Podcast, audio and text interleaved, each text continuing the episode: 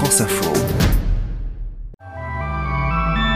Jeudi 21 avril, aujourd'hui, à quoi rêvent les jeunes tentés par le vote Rassemblement national? En fait, nous, on est les petits patelins abandonnés, en fait. Genre, c'est bah, les petits patelins de genre 10 000 à 15 000 habitants. Nous, on est tous abandonnés. Par ici, il n'y a rien du tout. On a envie de partir, partir, loin. Le vote des jeunes sera l'une des clés de la finale de l'élection présidentielle. Alors qu'est-ce qui va guider leur choix? Je vous emmène dans une commune de l'Aisne où Marine Le Pen est arrivée en tête au premier tour. Je vous raconte aussi le débat qui a eu lieu hier entre les deux candidats et la petite place accordée aux questions climatiques. Et puis je vous raconte la guerre des plateformes. Netflix perd des abonnés et ses concurrents ont bien l'intention d'en profiter. S'il y a un grand vainqueur de, de cette guerre du streaming, entre guillemets, c'est c'est le consommateur. Bienvenue, je suis Céline Aslo et c'est parti pour le quart d'heure. Alors, vous l'avez trouvé comment ce débat? J'ai trouvé euh, euh, Marine solide, euh, cohérente, euh, prête, avec une stature de chef d'État. Un débat qui a montré, euh, je crois, qu'on a un président de la République qui a un projet sérieux, crédible, financé. Oui, forcément, la réponse n'est pas la même selon que vous posez la question à un soutien de Marine Le Pen ou d'Emmanuel Macron. Hier soir, les deux candidats ont donc bataillé pendant trois heures, devant un peu plus de 15 millions de téléspectateurs. Au-delà des désaccords politiques, tout le monde était d'accord pour dire que le débat a été plus courtois, moins chaotique qu'il y a cinq ans, et qu'il a permis de clarifier les positions sur le pouvoir d'achat, sur l'Europe ou sur la sécurité. Mais d'autres sujets n'ont pas été évoqués, la culture, l'éducation par exemple, et d'autres ont été balayés un peu trop rapidement aux yeux de certains téléspectateurs. Si vous êtes euh, chez vous sensible à l'écologie, si vous êtes déjà préoccupé par euh, le dérèglement climatique, par la catastrophe qui s'annonce au niveau planétaire, peut-être, comme moi, vous avez trouvé malheureusement que ce débat n'était pas à la hauteur, voire même à côté de la plaque. Pierre Canet est l'un des responsables du WWF France. Et il n'est pas tout seul à être un peu frustré du temps accordé aux questions climatiques. 18 minutes hier soir, c'est certes beaucoup plus qu'il y a 5 ans, mais c'est beaucoup moins que ce que réclamaient les associations. Alors qu'est-ce qui s'est dit pendant ces 18 minutes consacrées au climat? Eh bien les deux candidats se sont mutuellement accusés de ne pas être à la hauteur des enjeux. Votre projet il est très transparent. Vous êtes climato-sceptique. Mais vous, vous êtes un peu climato-hypocrite. Mais ils ont aussi fait des propositions. Marine Le Pen veut par exemple miser sur le localisme, c'est-à-dire le recours au circuit court pour éviter d'acheter des produits fabriqués à l'autre bout de la planète. Emmanuel Macron, lui, propose de développer les aides à l'isolation des logements. Mais le débat s'est très rapidement resserré sur un seul thème, l'énergie. Marine Le Pen veut mettre fin aux éoliennes Pendant mon mandat, j'ai toujours dit que j'allais engager le chantier du démantèlement. et développer la filière nucléaire, alors que son adversaire estime qu'on ne peut pas choisir entre les deux. Votre stratégie est une stratégie du tout nucléaire. Elle n'est pas possible. Il faut faire les deux. Selon les associations de défense de l'environnement, aucun des deux programmes n'est à la hauteur des enjeux. Aucun des deux ne prévoit par exemple de calendrier de sortie des énergies fossiles. Et sans mettre les deux candidats sur le même plan, beaucoup regrettent que les questions climatiques n'aient été que survolées au cours de cette campagne. L'écologie est avec le pouvoir d'achat l'une des deux préoccupations majeures des électeurs de moins de 30 ans, que les deux candidats tentent justement de séduire en vue du second tour de l'élection présidentielle.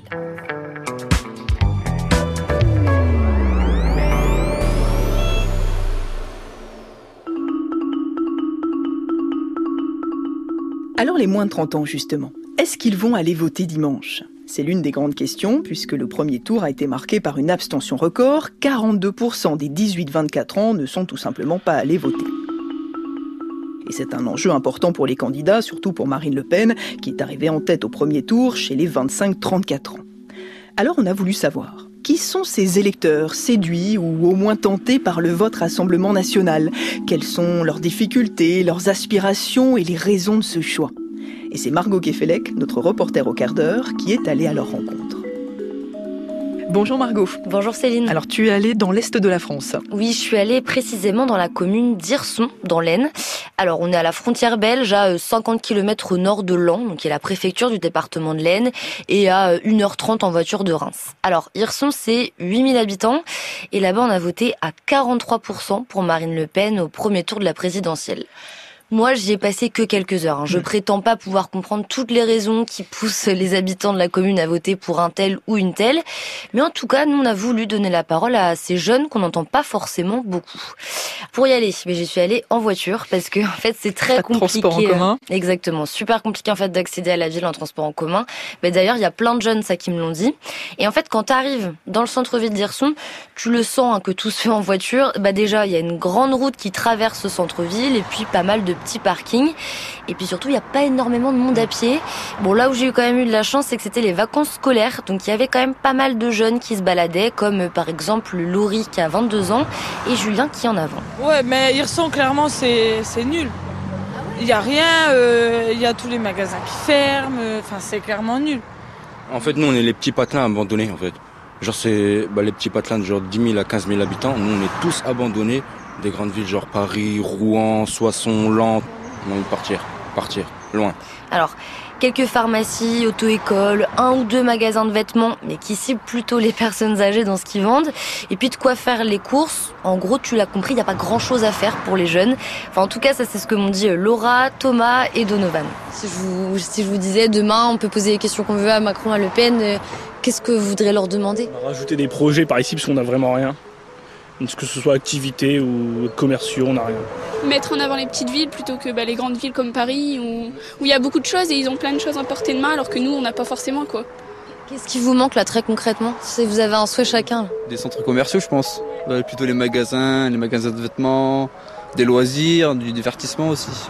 Peut-être un laser game, un escape game ou patinoire, ouais. Alors qu'est-ce qu'ils font, euh, les jeunes que tu as rencontrés? Est-ce qu'ils sont euh, scolarisés à Hirson? Alors oui, il y a bien un lycée, mais par contre, ils proposent très peu de formation après le bac. Mmh. Donc si tu veux continuer tes études, bah, il faut juste partir. Et c'est par exemple ce qu'a fait Aurélien. Alors Aurélien, en fait, je suis tombée sur son profil Instagram quand j'ai fait mes petites recherches avant d'y aller. Donc on s'était donné rendez-vous à Hirson. Lui, il est en école d'ingénieur à Beauvais et il va voter pour Marine Le Pen au second tour. Je pense que Marine Le Pen est quand même quelqu'un qui est au contact de la population. Je pense que c'est vraiment quelqu'un qui va pouvoir nous apporter euh, du côté de la ruralité et pourquoi pas justement ce fait de pouvoir développer Yerson, le, le côté jeunesse euh, parce que bah, la population si elle diminue c'est pas parce qu'il y a des personnes qui meurent c'est parce que tous les jeunes quittent la ville. Alors, ils quittent aussi la ville, mais plus globalement la région du nord-est de l'Aisne, parce qu'il n'y a pas de travail pour eux. Euh, tu vois, par exemple, l'entreprise dans laquelle euh, Aurélien était alternant, elle a fermé il y a deux mois, et depuis, euh, ils retrouvent rien. Donc, je me retrouve sans revenu, sans entreprise pour finir mon apprentissage. Et donc, si je retrouve pas assez rapidement, ben, c'est complètement mon diplôme qui va être terminé. Et euh, malheureusement, là, euh, ça commence à être assez alarmant. Euh, j'ai quand même tapé une centaine d'entreprises dans, dans, tout ce qui est Hauts-de-France et j'ai un CV plutôt béton quand même.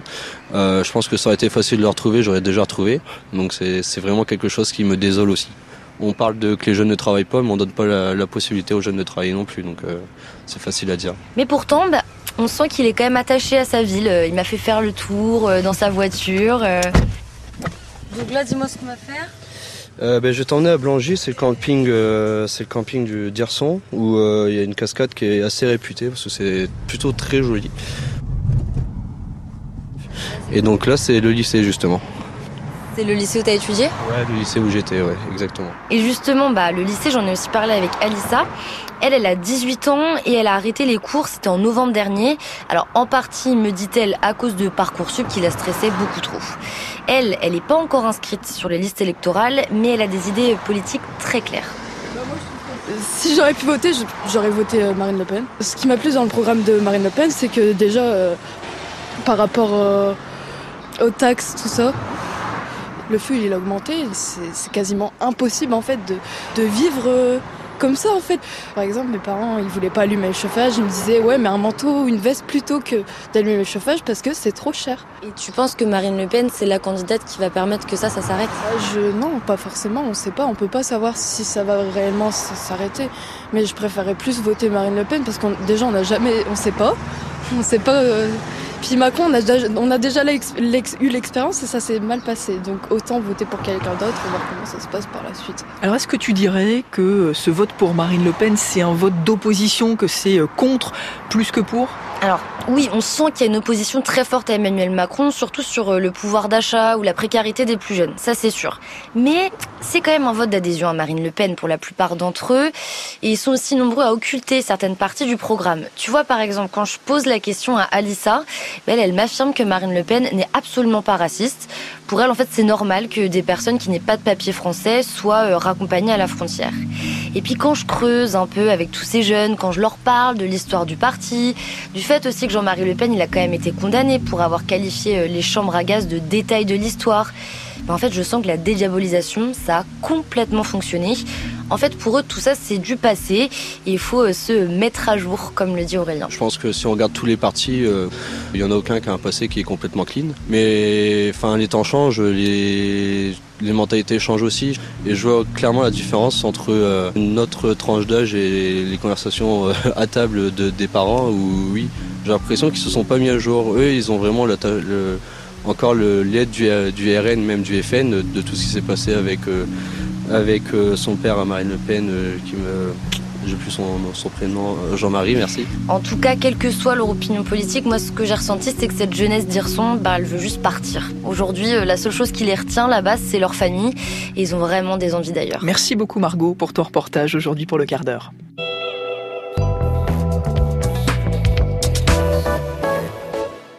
Pendant que la campagne présidentielle entre dans sa dernière ligne droite, je voulais vous parler d'un autre match, celui que se mènent les plateformes de vidéos en ligne pour gagner notre attention et occuper notre temps libre.